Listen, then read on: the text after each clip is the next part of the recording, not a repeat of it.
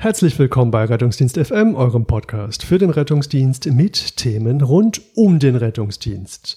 Bei mir ist wie immer der Frank Weilbacher, mein Name ist Julius Hohmann. Frank, wie geht es dir? Ja, Julius, mir geht's wie immer gut. Ich freue mich sehr, dass wir heute mal wieder aufnehmen, wobei äh, wir äh, erzählen ja heute mal nur kurz und danach greifen wir ja so ein bisschen auf äh, die Konserve zurück. Ja, die Konserve. Das ist für euch vielleicht insofern interessant, als dass ihr euch diese Folge gerne auf unserer Homepage anschauen könnt oder je nach Podcatcher könnt ihr ähm, diese Folge auch dann als Video sehen. Und in dem Video ist dann eine PowerPoint-Präsentation, die der Frank gehalten hat am 12. April. Frank, was war der Anlass für diesen Vortrag? Ja, ähm, der Vortrag war im Rahmen unseres äh, Arbeitskreises äh, Notfallmedizin am Universitätsklinikum Heidelberg. Ähm, der ähm, äh, standardmäßig findet er einmal monatlich am ersten Dienstag statt und ähm, wir hatten diesmal eine Sonderveranstaltung zum Thema ähm, Kick-Off äh, eCPR. eCPR, das klingt total cool. Ähm, ich glaube, die uncoole deutsche Entsprechung ist ECMO. Ne? Ja, das ist ja auch schon wieder so halbdeutsch. äh, ECPA bedeutet im Prinzip den Einsatz äh, von einer ECMO, äh, um damit eine Reanimation durchzuführen. Ah, okay. Also das ist sozusagen ähm, ECMO, aber diesmal als Reanimationsinstrument. Genau, extrakorporale CPA. Sozusagen. Okay. Was, äh, hilf uns doch nochmal auf die Sprünge. Was war nochmal eine ECMO? Also extrakorporale Membranoxygenierung habe ich mir jetzt gemerkt. Was, was passiert da nochmal genau? Ja, eigentlich ist es äh, genau das. Ähm, das sagen wir, vereinfachte Funktionsprinzip ist. Ähm, ich habe einen Patienten, der eine Unterstützung braucht, entweder seiner nur in Anführungsstrichen seiner Atmung oder seiner Atmung und seines Kreislaufs. Und dafür ähm, führe ich über eine große Kanüle, die in einem Blutgefäß liegt, in der Vene bei der Entnahme, Blut ähm, mit großer Flussrate aus dem Patienten raus über ein Schlauchsystem zu einer extrakorporalen, deswegen heißt es so, äh, Maschine, die ähm, mit einem Pumpensystem versehen ist, ähm, das Blut unter Druck setzt und dann unter Druck ähm, durch einen sogenannten Membranoxygenator durch äh, pumpt, ähm, der ähm, die so äh, ja, vereinfacht gesagt eine künstliche Lunge ist, wo ähm, dem Blut Sauerstoff zugeführt wird und wo CO2 aus dem Blut eliminiert wird. Und dann wird das Blut unter Pumpendruck über ein Schlauchsystem über eine weitere große Kanüle in den Patienten zurückgeführt, entweder ähm, in eine andere große Vene, dann äh, ist das venovenös ähm, und ähm, dient letztlich nur der Unterstützung ähm, der Lungenfunktion, äh, weil ich quasi voroxygeniertes Blut äh, dem Patienten zur Verfügung stelle, ähm, was dann ähm, durch die Lunge durchfließt und auch wenn die Lunge äh, kaum noch arbeiten kann, durch diese Voroxygenierung quasi ähm, am Ende des Lungenkreislaufs äh, mit guter Oxygenierung rauskommt und dem Patienten zur Verfügung steht. Oder ich führe das Ganze in ein arterielles Gefäß zurück und habe damit äh, die Möglichkeit, nicht nur die Lunge, sondern auch das Herz zu unterstützen, weil dadurch aktiv Druck im arteriellen Gefäßbaum aufgebaut wird. Okay, das war jetzt nochmal so das Funktionsprinzip. Und ähm, es ging ja hier äh, darum, die ECPR oder die ECMO-CPR ähm, mit eurem MIG raus auf die Straße zu bringen. Also das MIG war das Medical Intervention Car. Das war sozusagen ein Spezialnotarztfahrzeug, ähm, das zum einen spezielle Skills rausbringen kann, die vielleicht weit über die normale oder das normale Skillset eines Notarztes hinausgehen, plus auch ähm, Ausstattungen, die weit über das hinausgehen, was so der normale Rettungswagen oder Notarztwagen mit sich führt, wie Blut, wie Rebohr, Katheter, aber auch die Möglichkeiten, ähm, Kindernarkosen zu machen ähm, oder sagen wir mal schwierige Kindernarkosen. Ich möchte jetzt nicht absprechen, dass das ein normaler Notarzt das kann oder vielleicht ähm, auch ähm, das, was immer so durch die Medien geistert, die, diese äh, besagte Clamshell-Thorakotomie. Und jetzt als weiteres ähm, die Möglichkeit, ähm, die ECMO-CPR oder die ECPR auf die Straße zu bringen. Aber warum brauchen wir das? Ja, also äh, letztlich ist es so, wenn man sich die Daten zum Beispiel aus dem Reanimationsregister anguckt, dann sehen wir einfach eine gewisse Stagnation bei den äh, Raten von neurologisch intaktem Überleben bei ähm, reanimierten Patienten über die letzten Jahre schon. Und äh, wir kommen äh, nicht so richtig vorwärts ähm, bei der Verbesserung dieser Quote. Das ähm, hat verschiedene Gründe. Zum einen ist es zum Beispiel so, dass ähm, die Laienreanimationsquote bei uns in Deutschland noch ähm, deutlich niedriger ist, als es möglich wäre ähm, was ein großes Verbesserungspotenzial bietet ja, ähm, und ähm, wird auch an vielen Bereichen des ähm, ALS wird, wird ja gefeilt regelmäßig. Wir machen uns Gedanken über die Medikamentengabe, welche Medikamente machen Sinn, über welche Route muss ich die verabreichen, ist IO und IV gleichwertig, bringt Adrenalin was, wenn ja, wann, ja. Das sind ganz viele Fragen, aber was ja schon ähm, frappierend ist es, wenn man sich zum Beispiel die Überlebensraten anguckt, ähm, je nach Dauer des Live-Support, dann sieht man, dass ALS-Maßnahmen in der Initialphase äh, des Kreislaufstillstandes relativ effektiv sind, darin wieder einen Kreislauf herzustellen. Das kennen wir. Patienten haben kurz gedrückt, vielleicht kurz beatmet und defibrilliert. Wenn dadurch ein Kammerflimmern durchbrochen wird und ein perfundierender Rhythmus entsteht, dann haben die nahezu alle ein neurologisch gutes Ergebnis. Das das, wissen wir und die, die Patienten haben die meisten von uns wahrscheinlich auch schon gesehen. Äh, andererseits wissen wir auch, je länger die Reanimation geht, desto schlechter wird das Ergebnis und ähm, die äh, neurologisch intakten ähm, Überlebensraten nehmen irgendwann äh, einfach rapide ab. Und ähm, hier ist jetzt die Wiederbelebung mit der ECMO äh, wahrscheinlich, nach dem, was wir wissenschaftlich bisher so wissen, ähm, eine Möglichkeit, wo man anknüpfen kann und äh, für Patienten, bei denen ähm, durch eine kurze Phase des ALS kein Kreislauf hergestellt werden kann und für die bestimmte Voraussetzungen gelten, für die eine Methode nochmal zur Verfügung zu stellen, wie ich die Reanimation nochmal mit einer anderen Methode weiterführen kann, ähm, die so deuten das zumindest die wenigen Daten an, ähm, die es, ähm, die es gibt bisher. Ähm, doch in einem relevanten Anteil dieser Patienten auch nach längeren Reanimationsperioden noch ein neurologisch gutes Überleben ermöglichen können. Deswegen brauchen wir wahrscheinlich, oder zumindest aus meiner Sicht, brauchen wir deswegen die ECPR und die muss weiter verfolgt werden. Jetzt gibt es zwei mögliche Ansätze, wie ich das machen kann. Entweder ähm, nehme ich äh, Patienten und bringe die unter Reanimation in die Klinik und schließe die dort in der ECMO an. Oder, ähm, und das ist die im Moment noch seltener angewandte ähm, Variante ist, ich könnte die ECMO ja auch ähm, mit nach draußen bringen und könnte das schon dort ähm, implantieren, wo der Kreislaufstillstand eintritt und dadurch eine Phase der Trans des Transports und der Reanimation in die Klinik vermeiden und schon früher dieses System zum Einsatz bringen. Also vielleicht kann man das noch mal so ein bisschen plastischer umschreiben. Ich denke, jeder kennt diese Einsätze ähm, eigentlich junge, gesunde Menschen erleiden aus irgendeinem Grund äh, einen Herz-Kreislauf-Stillstand, sei es jetzt eine organische Ursache oder eine Intoxikation oder was auch immer. Und ähm, es war vielleicht auch eine gute Laienreanimation schon am Start. Wir kommen dazu.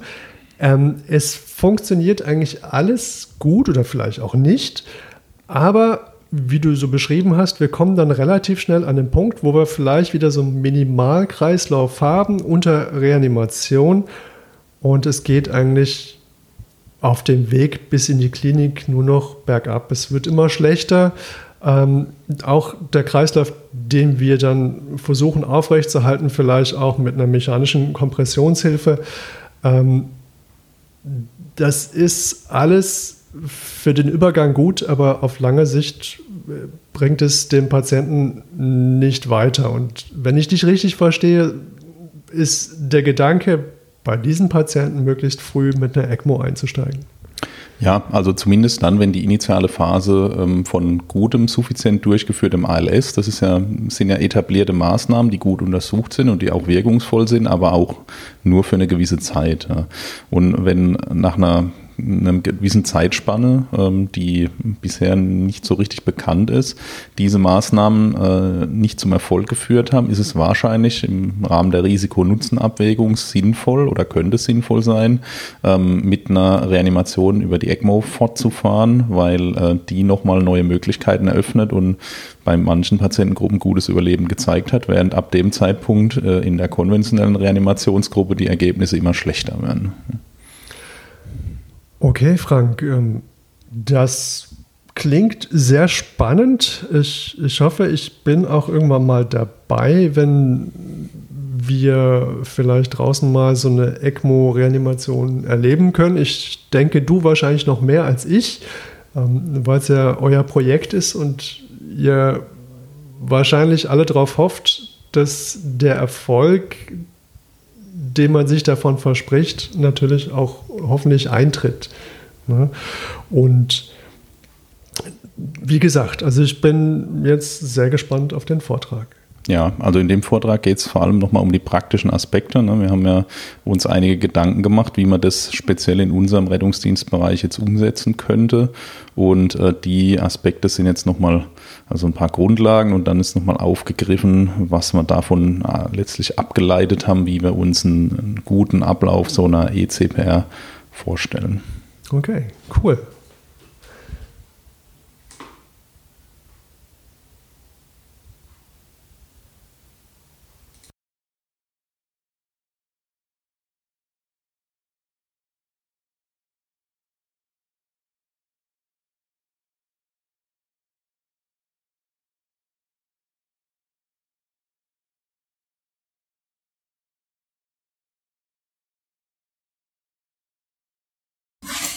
Ja, äh, herzlichen Dank. Ich äh, freue mich sehr, dass ich äh, nach dem, äh, wie ich fand, sehr äh, prägnanten und äh, anschaulichen Überblick über die aktuelle Studienlage ähm, jetzt zu Ihnen dazu sprechen darf, wie der Erik schon gesagt hat. Ähm, wie stellen wir uns denn das vor, dass Sie ähm, diese potenziellen Vorteile, von denen wir überzeugt sind, dass sie existent sind, für den Patienten auf die Straße zu bringen, so dass ähm, der, ähm, der Benefit für die, den jeweiligen Patienten maximal werden kann.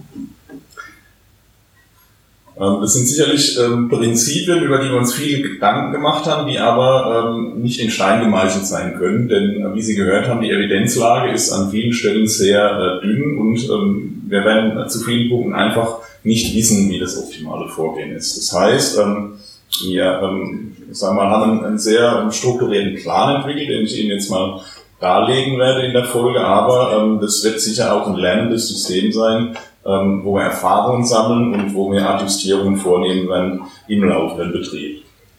Zur Agenda, was will ich Ihnen ähm, zeigen? Ähm, zum einen möchte ich Ihnen einmal äh, veranschaulichen, was macht es denn praktisch eigentlich für Sie für einen Unterschied, ob Sie jetzt eine Reanimation durchführen, so wie wir das in der Regel bei uns im Rettungsdienstbereich im Moment tun, ohne die Möglichkeit der ähm, ECPR, vor allem ohne die Möglichkeit der ECPR in der Präklinik. Ähm, und äh, wie ist es denn, wenn Sie jetzt plötzlich die Möglichkeit haben, ECPR zu machen? Was macht es denn im Vorgehen überhaupt für, für Unterschiede für Sie?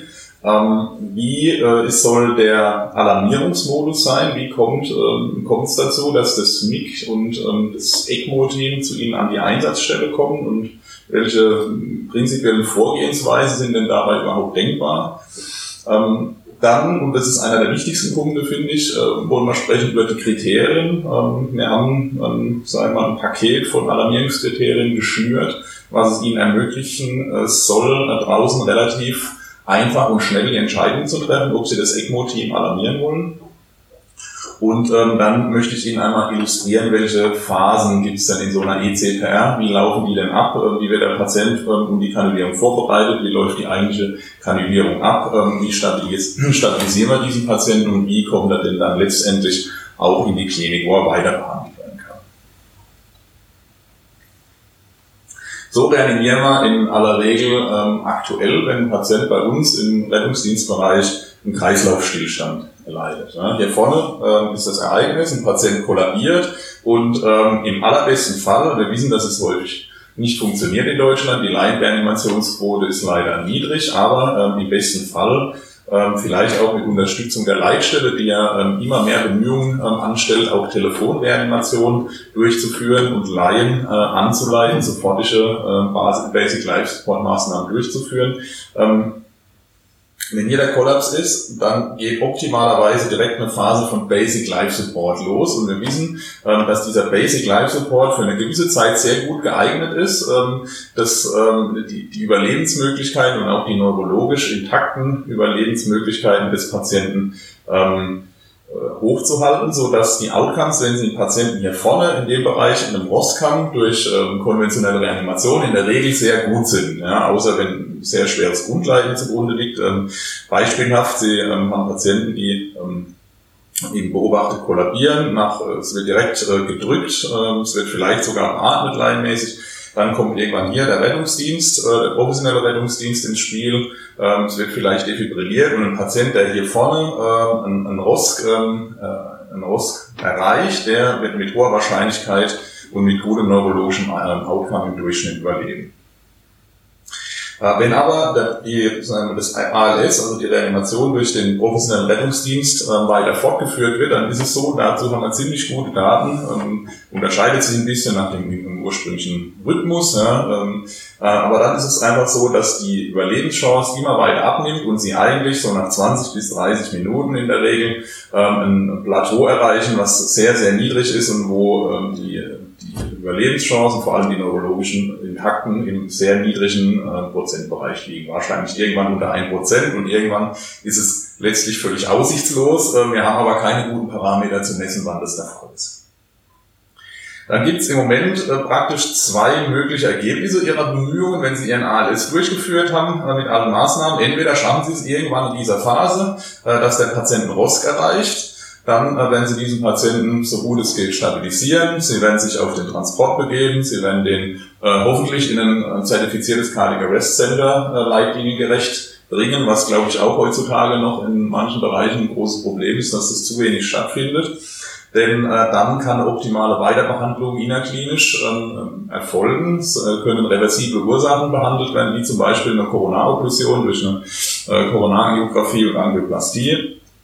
Und ähm, dann kann ein strukturiertes Post-Resuscitation Care mit allen Maßnahmen, die wir kennen, stattfinden, die das neurologische Überleben im Nachhinein noch ähm, äh, das neurologische intakte äh, Überleben fördern. Ja. Aber ähm, was relativ klar ist, der große Unterschied wird in der Regel, je weiter vorne Sie sind in diesem Prozess, also von hier, ja, wenn Sie deutlich größeren Unterschied machen können als irgendwo hier hinten. Ja. Letztlich wird immer bei diesem Patienten, der überlebt, die Prognoseerhebung im Raum stehen. Sie müssen sich irgendwann anschauen, ähm, denke ich, dass dieser Patient ähm, irgendwann äh, vielleicht wach wird oder ist es ein Patient, der möglicherweise auch hirntot ist, wo eine weitere Therapie wenig sinnhaft ist. Oder die zweite Möglichkeit ist, ähm, sie erreichen präklinisch keinen Boss und dann war es bisher relativ einfach.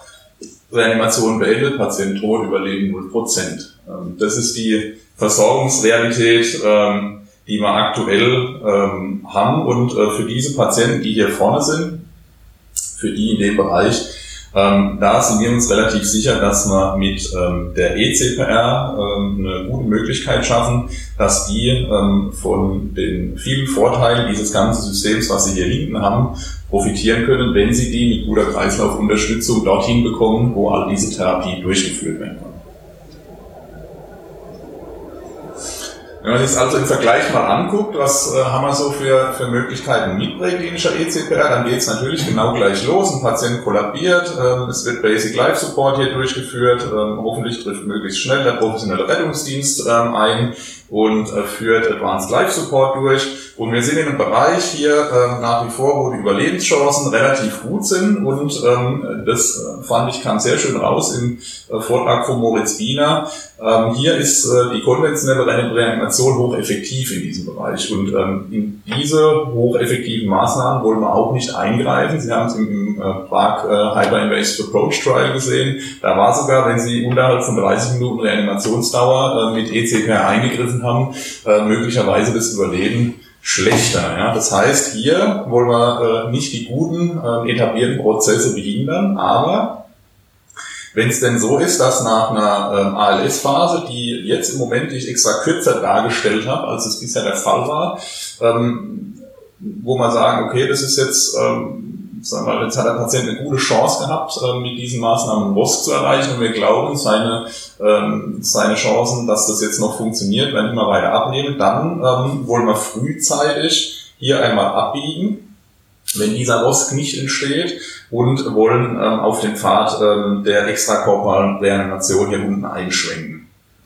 Die Idee ist also, dass man dann äh, eine ECMO-Therapie äh, initiiert, schon äh, aus unserer Sicht in der Präklinik, ähm, um dieses ganze andere Prozedere, was Sie kennen, was ein Patient auch kriegt, ähm, wenn er einen Rostklausen ähm, erreicht, dieses ganze Prozedere ihm zu ermöglichen und zwar unter letztlich äh, voller Wiederherstellung seiner äh, Perfusion. Ja. Ähm, wir wissen das mit ähm, konventionellen Maßnahmen, also Thoraxkompression, auch mit mechanischer Thoraxkompression, äh, die Perfusion deutlich schlechter ist, als wenn Sie ähm, eine ECMO dran haben oder auch wenn Sie jetzt Ihren normalen Kreislauf haben. Die sind teilweise bei Cardiac-Indizes von unter 1. Ja, das ist äh, eine sogenannte Low-Flow-Phase und wir wissen, je länger diese Low-Flow-Phase dauert, desto schlechter sind die Behandlungsergebnisse.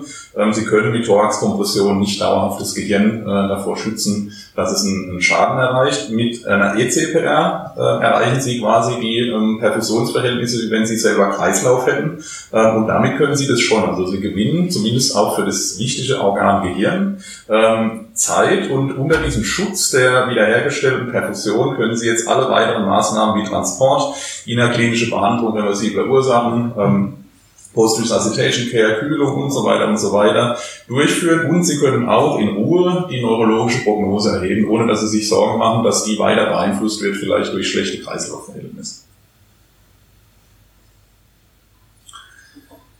Jetzt haben wir viel darüber gesprochen, dass äh, einerseits das, äh, das Team äh, früh da sein soll, damit sie rechtzeitig diese ECPR initiieren können. Auf der anderen Seite haben sie auch äh, offensichtlich, müssen sie den, den ALS-Maßnahmen, den konventionellen, ein bisschen Zeit geben, dass sie nicht zu früh einsteigen und vielleicht mehr Schaden als Nutzen erzeugen.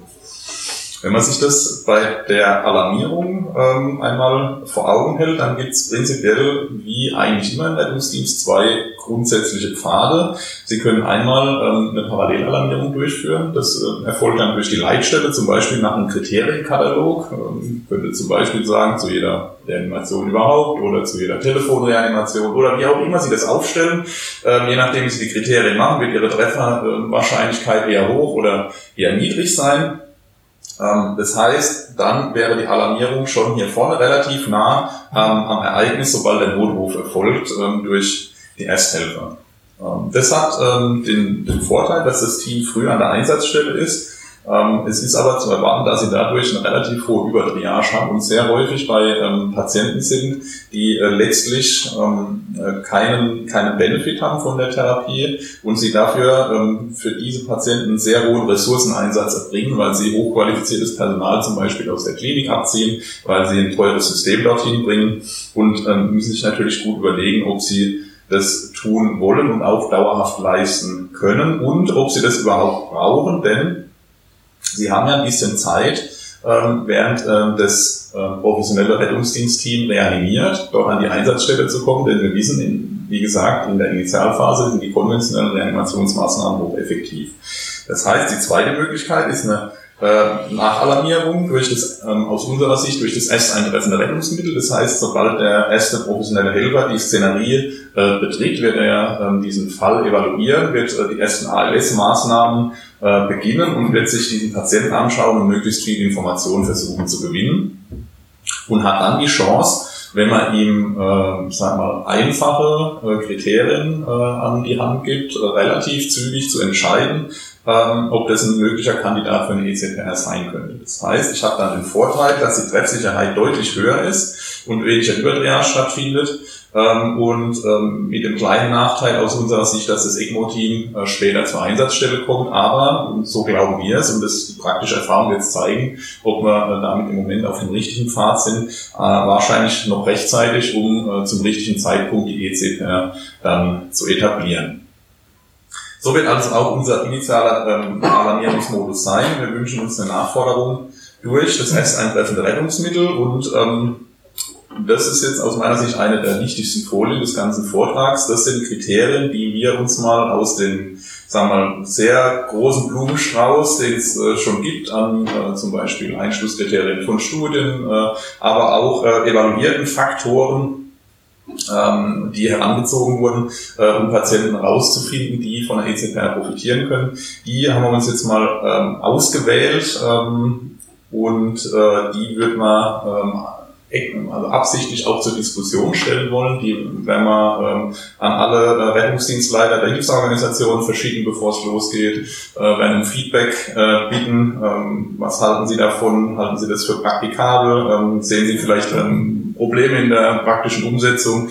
Ja, ähm, das wird sicherlich ein lernendes System sein und vielleicht werden wir uns dann auch im Verlauf umorientieren.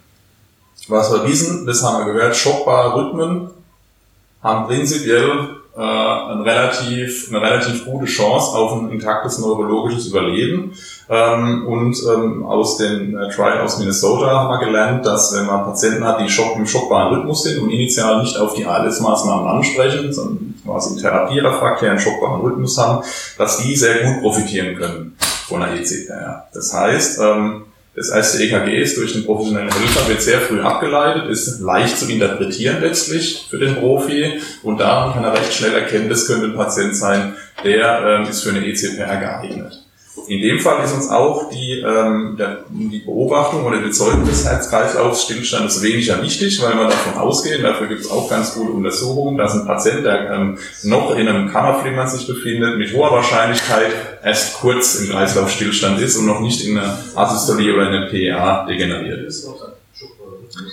Die zweite Möglichkeit ist, ähm, es gibt ja auch Patienten, die vielleicht profitieren, die keinen schockbaren Rhythmus haben. Ich denke jetzt vor allem zum Beispiel an pulslose elektrische Aktivität nach einer Lungenembolie oder ähnliches. Ähm, die wollen wir uns jetzt nicht entgehen lassen oder denen wollen wir diese Therapie nicht vorenthalten, nur weil sie jetzt in dem Moment keinen schockbaren Rhythmus haben. Ähm, da äh, wäre unser Vorschlag, äh, wenn das bezeugt ist, dieser Herz-Kreislauf-Stillstand und die, äh, das therapiefreie Intervall, das heißt, ähm, damit meinen wir das Intervall zwischen Kollaps und dem Beginn einer suffizienten Thoraxkompression, egal durch wen, äh, Telefon, CPR, durch Laien, die so ausgebildet sind oder auch durch den Rettungsdienst früh. Also wenn dieses therapiefreie Intervall kleiner als 10 Minuten ist, dann gehen wir davon aus, dass hier noch ein neurologisch gutes Behandlungsergebnis erreicht werden kann. Diese Patienten würden wir auch gerne sehen und uns vor Ort anschauen. Und dann gibt es noch ein paar Spezialfälle, wie die äh, primäre tiefe Hypothermie. Ja, das sind diese, diese spektakulären publizierten Fälle, wo Menschen irgendwo in einen Eisbach stürzen und dann stundenlang letztlich reanimiert werden und mit gutem neurologischem Ergebnis überleben. Das ist wahrscheinlich in unseren Breiten relativ selten, aber nicht ausgeschlossen. Ähm, das wären auch äh, Menschen, die gute Kandidaten wären. Ähm, das ist sicherlich zu unterscheiden von der sekundären Hypothermie. Also jemand, der einen Kreislaufstillstand aus anderer Ursache draußen erleidet, liegt da eine ganze Zeit lang, wird aufgefunden und hat dann sicherlich eine niedrige Körpertemperatur, aber keine Neuroprotektion durch diese Abkühlung. Ja. Auch bei der Intoxikation, ähm, viele Into äh, Intoxikationen sind äh, Therapiemaßnahmen in der Klinik zugänglich, wie zum Beispiel Dialyse oder ähnlichem. Oder man kann vielleicht auch einfach dort ähm, die natürliche Metabolisierung von solchen Giftstoffen aussitzen, wenn man eine suffiziente Kreislaufunterstützung hat. Zum Beispiel eben kardiotoxische Substanzen. Auch das wären Patienten gut, was wir uns gut vorstellen können. Ähm, man muss sicherlich ein paar Limitationen treffen ähm, und dazu gehören ganz klar die Komorbiditäten, die eine stark reduzierte Lebenserwartung triggern, wie jetzt eine ähm, maligne Grunderkrankung, die keine kurative Therapie, ähm, keinen kurativen Therapieansatz mehr hat oder eine ausgebrannte Herzinsuffizienz, COPD oder ähnliches, wo man wissen, dass ähm, ohnehin die, ähm, das Überleben und auch die, das Überleben mit guter Lebensqualität ähm, sehr unwahrscheinlich ist. Wenn der Patient das Verfahren ablehnt, ist klar, dann äh, werden wir es natürlich nicht machen. Und dann haben wir hier äh, was eingebaut, was ähm, so ein bisschen auf technische Limitationen abzielt. Ähm, sie brauchen Equipment und Erfahrung äh, für die jeweilige Patientengruppe und das sind bei uns im Wesentlichen Erwachsene oder zumindest Menschen, die die Größe etwa von den Erwachsenen haben. Ähm, wenn Sie äh, Kinder therapieren wollen, ähm, ist es technisch sehr schwierig. Die haben sehr kleine Gefäße, sie brauchen kleinere Kanülen zum Beispiel. Sie müssen ihren, ähm, ihren ECMO-Kreislauf reduzieren, damit das Volumen nicht so groß wird und so weiter. Das ist alles präklinisch aus meiner Sicht extrem schwer leistbar, aber ähm, wenn Sie in eine Situation kommen, wo ein Kind reanimiert wird, ist es ähm, aus meiner Sicht immer sinnvoll, das nicht zu alarmieren. Das kann Sie in der konventionellen Reanimation unterstützen. Und vielleicht ist auch ein Kind dabei, wo das mal in Frage kommt, dass man das unter Reanimation transportiert in ein Zentrum, wo es zum Beispiel äh, durch einen Kinderherzchirurgen an ECMO angeschlossen wird. Im Moment ist es so, alarmierbar zu unseren MIG Einsatzzeiten, die Sie kennen, von äh, Montag bis Freitag von 7 bis 17 Uhr, außer am Feiertag. Da können wir im Moment die Logistik vorhalten, die notwendig ist für dieses ähm, Unternehmen, was ja durchaus äh, einen großen Ressourceneinsatz erfordert.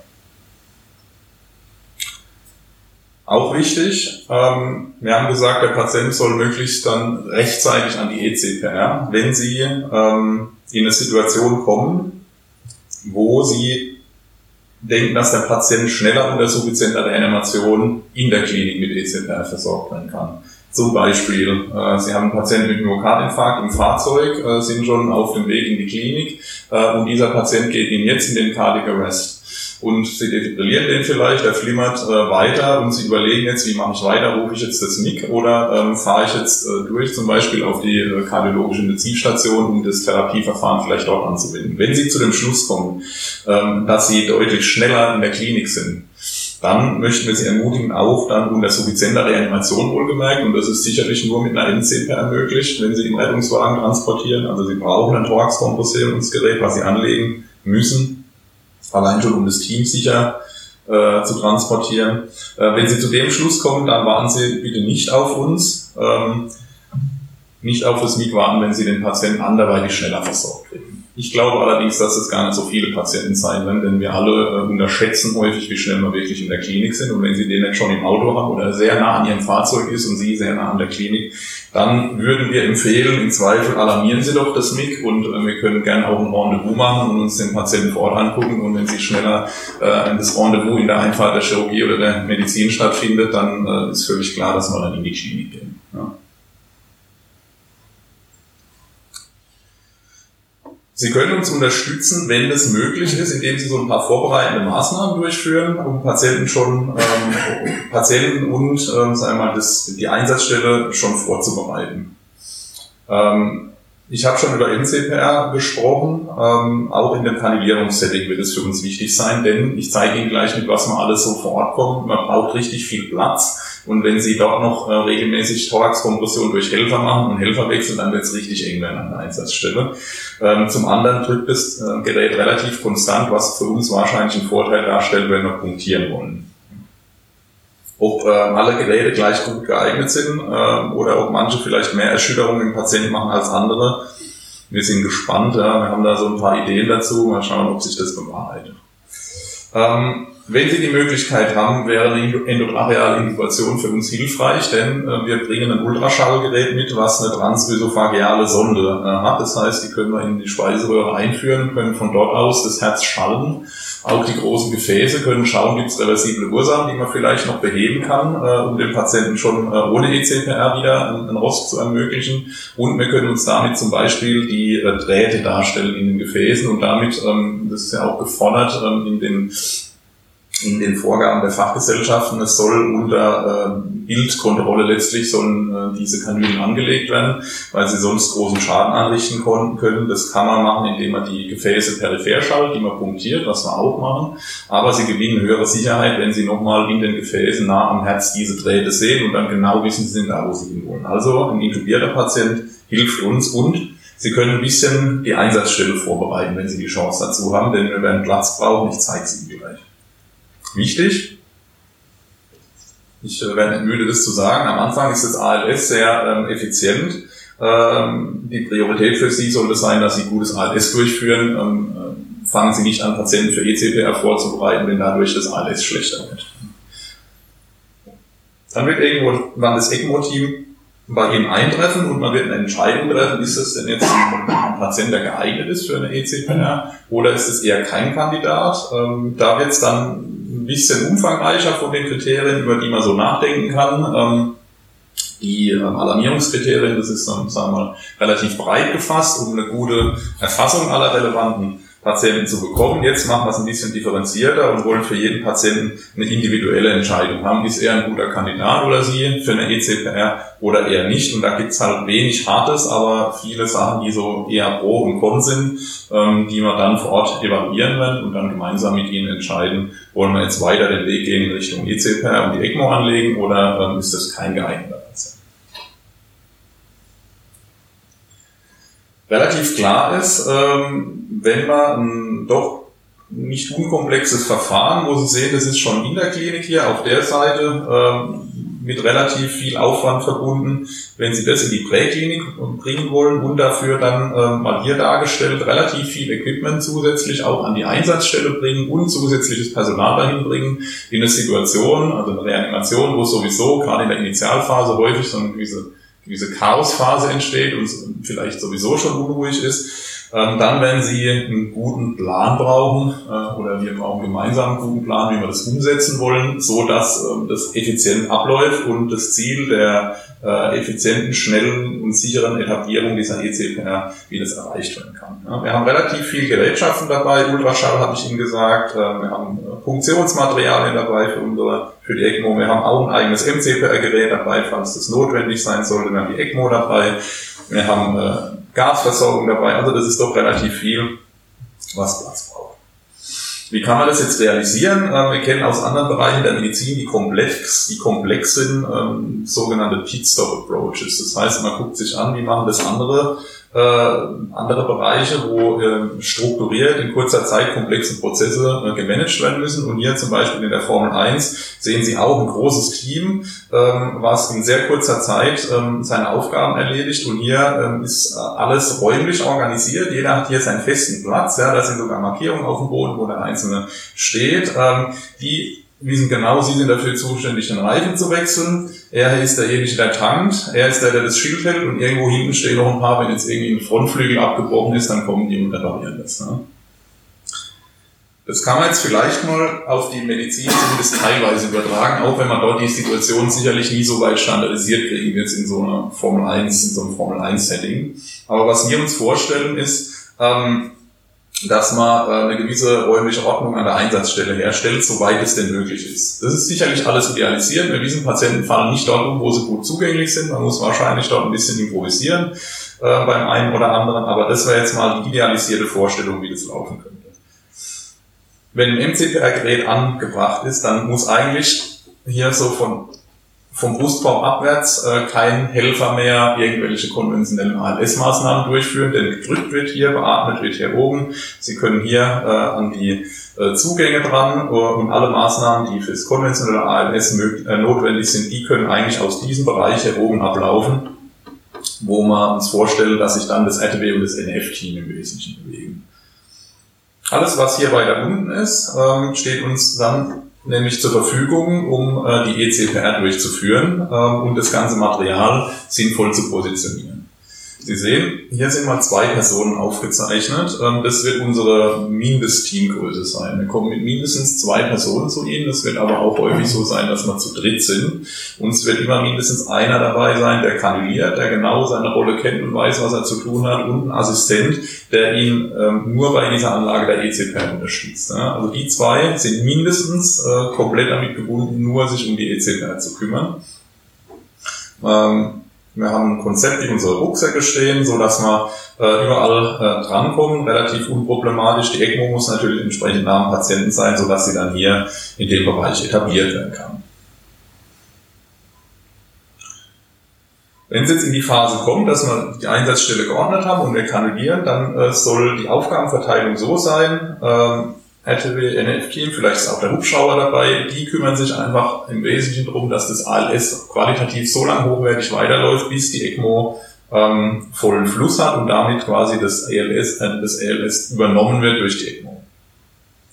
Thorax, Kompression, Beatmung, das ist Ihnen klar, muss suffizient weiterlaufen. Medikamentengabe wird man sogar an der einen oder anderen Stelle limitieren, weil man zumindest Hinweise haben, dass wenn man sehr viel Adrenalin äh, gibt, dass es schlecht sein kann, vielleicht für das neurologische Behandlungsergebnis. Ähm, auch Defibrillation, wenn Sie schon drei, vier, fünf Mal defibrilliert haben und der Patient immer noch einen Schockbahnrhythmus hat, dann ist es gar nicht so wahrscheinlich, dass er jetzt plötzlich umspringt, sondern wahrscheinlich ist es besser, Sie warten, bis durch die ECMO eine ordentliche Koronarperfusion hergestellt wird. Im Optimalfall Sie defibrillieren dann unter kontrollierten Bedingungen nochmal und haben dann höhere Chancen, einen perfidierenden Rhythmus zu erzeugen. Und wenn äh, Kapazität besteht, kann man schon zu der Zeit mal sich über den Transport Gedanken machen und überlegen, wie kommt denn der Patient von da, wo er ist, in den Rettungswagen und vom Rettungswagen dann in die Klinik. Eventuell, wenn wir eine äh, Person brauchen, die uns unterstützt, unsteril, je nach Situation. Das ECMO-Team kümmert sich einfach nur um die Etablierung der ECPR. Ja. Der Patient wird steril abgedeckt, das werden Sie dann sehen, es ist ein relativ großes steriles Feld. Es werden dann mehrschrittig diese Kanülen eingelegt, ähm, werden verbunden mit der ECMO und die ECMO wird gestartet. Ab dem Zeitpunkt läuft die ECPR, ab dem Zeitpunkt ist das konventionelle ALS quasi beendet. Sie können aber leider nicht auf Autopilot drücken, sondern Sie müssen danach sich weiter äh, um verschiedene Aspekte dieser Patientenversorgung kümmern. Und auch da stellen wir uns vor, dass das RTWNF-Team weiter sich um die konventionelle Seite, habe ich es jetzt mal genannt, dieser Therapie kümmert, während das ECMO-Team das die extrakorporale Seite managt, weil die eben Besonderheiten mit sich bringt, die ähm, in der Regel nicht bekannt sind in, der Präklinik.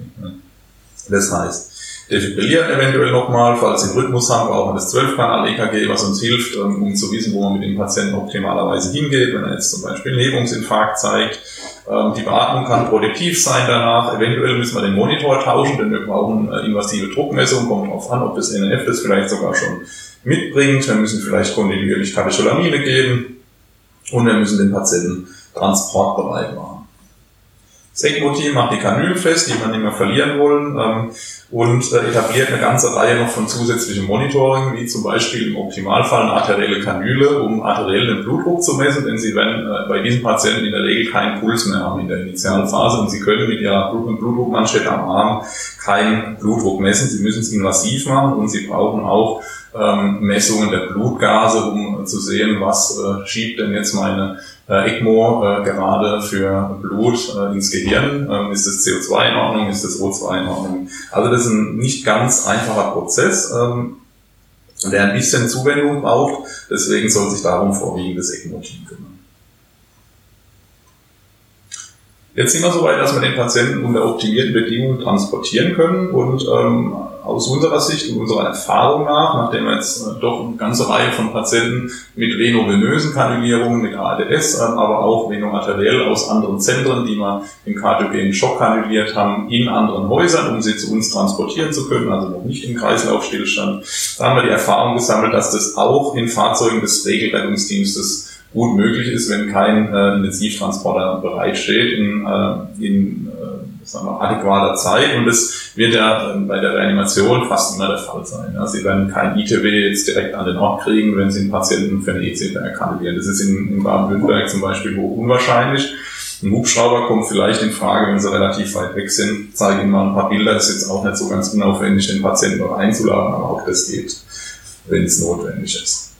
Auch hier soll das Konzept erhalten bleiben. Das ECMO-Team kümmert sich um die ECMO-Sachen, schaut, dass die Schläuche ordentlich verlegt sind, schaut, dass das Gerät gesichert wird. Dafür werden wir äh, einen Halter in Kürze anschaffen, der in, ähm, also hoffentlich, so glauben wir, äh, allen Rettungswagen im Bereich sicher zu etablieren ist. Wir sind ja da vor ein paar Herausforderungen gestellt, äh, weil wir leider keine äh, normierten äh, Halteaufnahmen irgendwie in allen, in allen NTWs haben. Aber ich glaube, damit sind wir relativ breit aufgestellt und werden das Teil überall irgendwie festmachen können, denn die Teamsicherheit ist natürlich für uns extrem wichtig. Wir wollen nicht, dass die ECMO durch das Fahrzeug fliegt, wenn sie bremsen und irgendeiner verletzt wird. Ja. Also das werden wir dadurch sicher ausschließen. Ähm, das RTWNF-Team kümmert sich quasi um die normalen Aspekte des Transports äh, eines solchen Patienten und hat relativ wenig ähm, Aspekte zu beachten, die es nicht kennen. Ja.